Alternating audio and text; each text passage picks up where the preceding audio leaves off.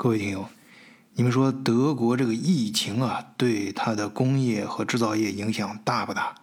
那毫无疑问，当然是非常大的。但是根据今年刚刚啊以特殊形式。举办的汉诺威电子展报出来的数据，德国2020年电器产品的出口额的增长居然超过了疫情前，而其中最大的出口目的地就是中国。换一个视角，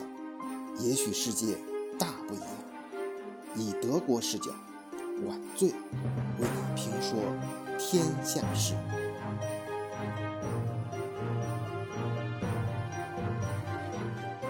汉诺威电子展在德国受重视的程度，我相信很多对德国感兴趣，尤其是咱们听友中的行业内人士，肯定都有切身的感受。在德国上大学的时候，我们最关心这个会展就两个原因，一个是看能不能在会展期间找一个翻译啊、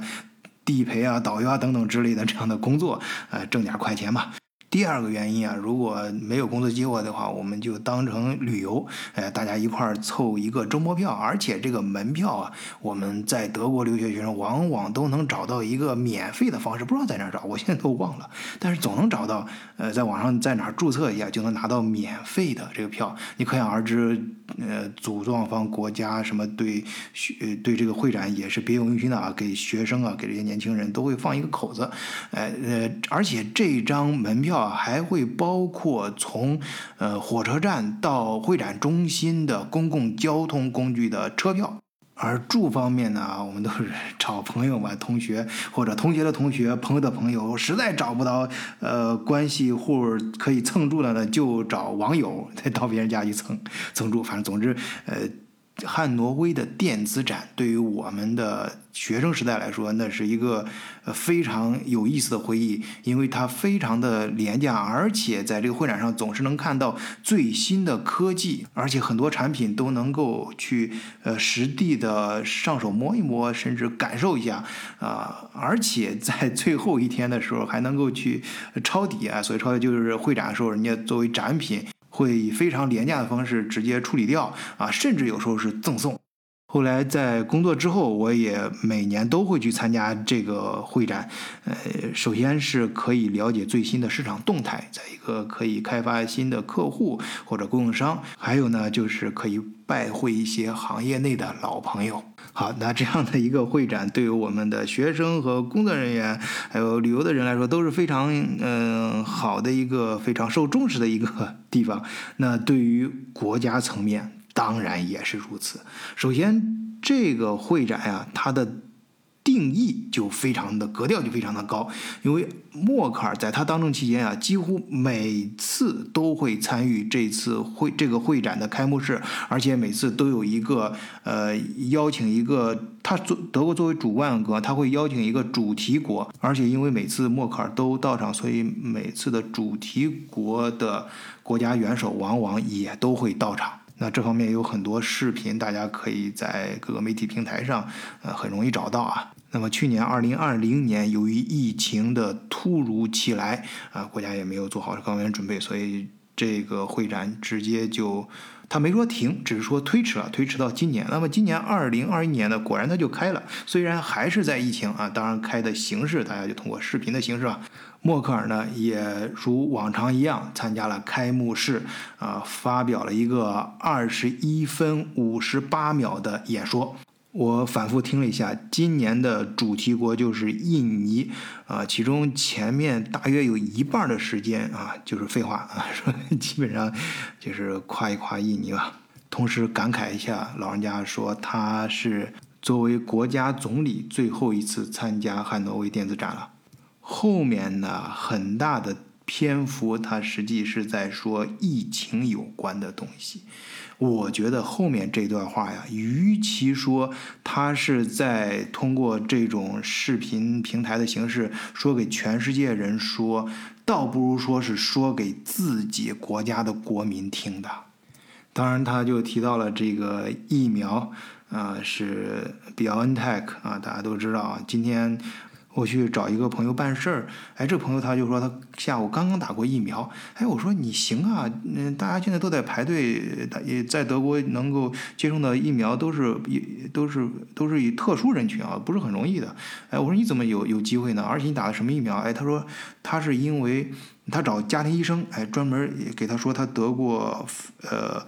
呃，肺病啊，就是像肺炎、肺肺炎之类的这种，呃，然后就有机会先打。啊，哎，这这个信息也给大家分享一下。大家如果是比如说有一些基础病什么的，你可以去找自己的家庭医生啊，在德国的，以这个为理由可以申请现在去接种疫苗啊。这样的话，你排队可以排到前面。呃，当然他强调给我反复强调说，他去找完医生的时候，一定让人家就是给他注明他是打什么疫苗啊。他专门看了一下是 BioTech 啊，他说如果是英国疫苗，他就不打了啊，一定是德国自。自己产的才行啊！这儿我没有做任何评价和歧视啊，只是简单叙述这个事实。好，我们回来说重点。这个疫苗，德国为什么这次接种的速度这么慢啊？不够用呢？哎，我前面节目里面讲过有一个小点啊，说这个因为呃德国政府花钱没花对地方，呃，人家以色列为什么现在打的德国这个疫苗？而且普及速度非常快，呃，几乎就要实现群体免疫了，就是因为他们出价比较高嘛。德国政府买这支疫苗的时候，嗯，出价每支是八欧元，而以色列掂着现金就去了，直接出价就是每支二十八欧元。这个可能是其中一个原因，但是后来呢，我跟踪这件事情也听到了一些不同的其他的说法。呃，德国生产出这个疫苗，大家有没有注意到新闻中有一个细节，它是和辉瑞放在一块儿？当然，国内可能呃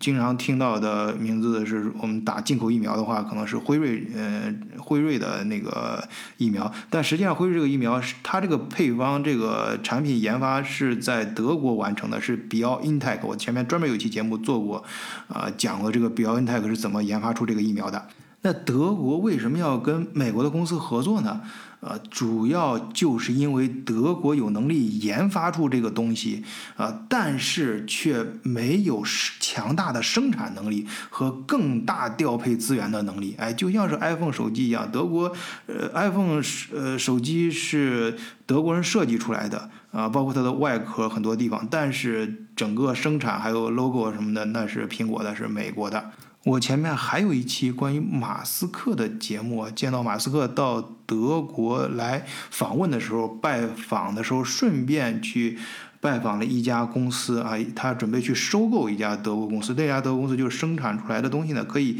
在移动的车上合成这种疫苗。也就是说，马斯克的眼光其实。呃，放得更远啊，就是以后可能会呃出现大量的类似的产品、类似的疫苗，他们对于运输的要求是比较高的，相应的也就是说运输成本比较高。那么，如果我们可以把呃生产车间模型化、小型化放在移动端呢？因为处方显然是很容易移动的，那么一些原料什么的也可以很容易呃呃传输，呃，那就像这个电脑，我们呃每一个自家电脑和手机什么都把它研制出来非常强大的移动端之后，嗯，中间你再研究好一个传输啊，那么就可以呃。不不必要每次都是集中在一个地方生产出来，才把这个东西分散出去啊，可以直接在各个需要的呃场景下啊，各个需要的地方呃呃现场合成这种药品啊。当然这一块跑题又跑远了，我们再拉回来啊，说呃默克尔呢后面就是说呃这个。德国现在啊，他列举了几个城市，像德绍啊、马堡啊啊这些地方有新的工厂开工，我们会很快的把这个生产疫苗的能力给提上来，可以满足德国人自己对疫苗的需求。后面还有很多一些这方面的讲话，我个人觉得是老人家确实我从他的话语里面，我感觉到，我只能说我感觉到，呃，他对他当政这几年呀，德国的发展有些他想做的事情却做不到，也是非常的无奈。就是说，德国本身的传统工业的力量太强大了，但是德国，呃的有识之士看到德国要想在未来的，呃经济。革呃和产产业革命升级中保持原来的在全球呃生态中间的这种地位的话，它必须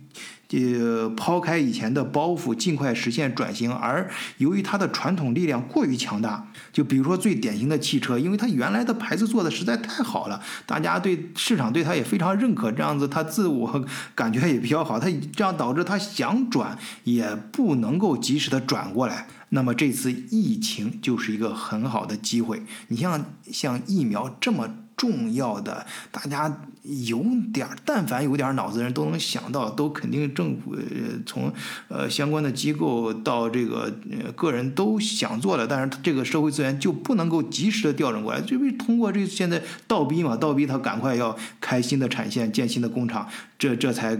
呃可以社会资源才。才往这边集中了啊！那这次呢？疫情同样的道理也倒逼着整个产业升级，所以专家啊感觉这次德国疫情之后啊，其实他们还是比较乐观的。这次疫情反倒能够倒逼德国尽快呃实现它。嗯工业的升级和转型，因为他很早就提出来工业四点零嘛。我前面节目也也调调侃过，说 好多中国人讲工业四点零讲的比德国人讲的都好。那是因为咱们中国人确实聪明，看到了这个工业四点零它的核心思想和它确实是对于未来经济发展呃和产业升级非常关键啊。他这个提出这个概念真的很棒。但是德国自己却很难实现。哎，这次疫情或许就是一个机会，因为呃，这么说吧，专家预测啊，今年呃，德国的整个工业生产会继续保持增长百分之八。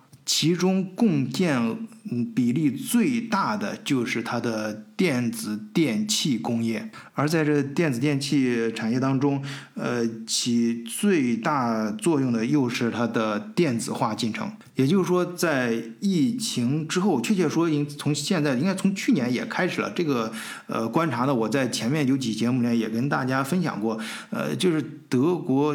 就是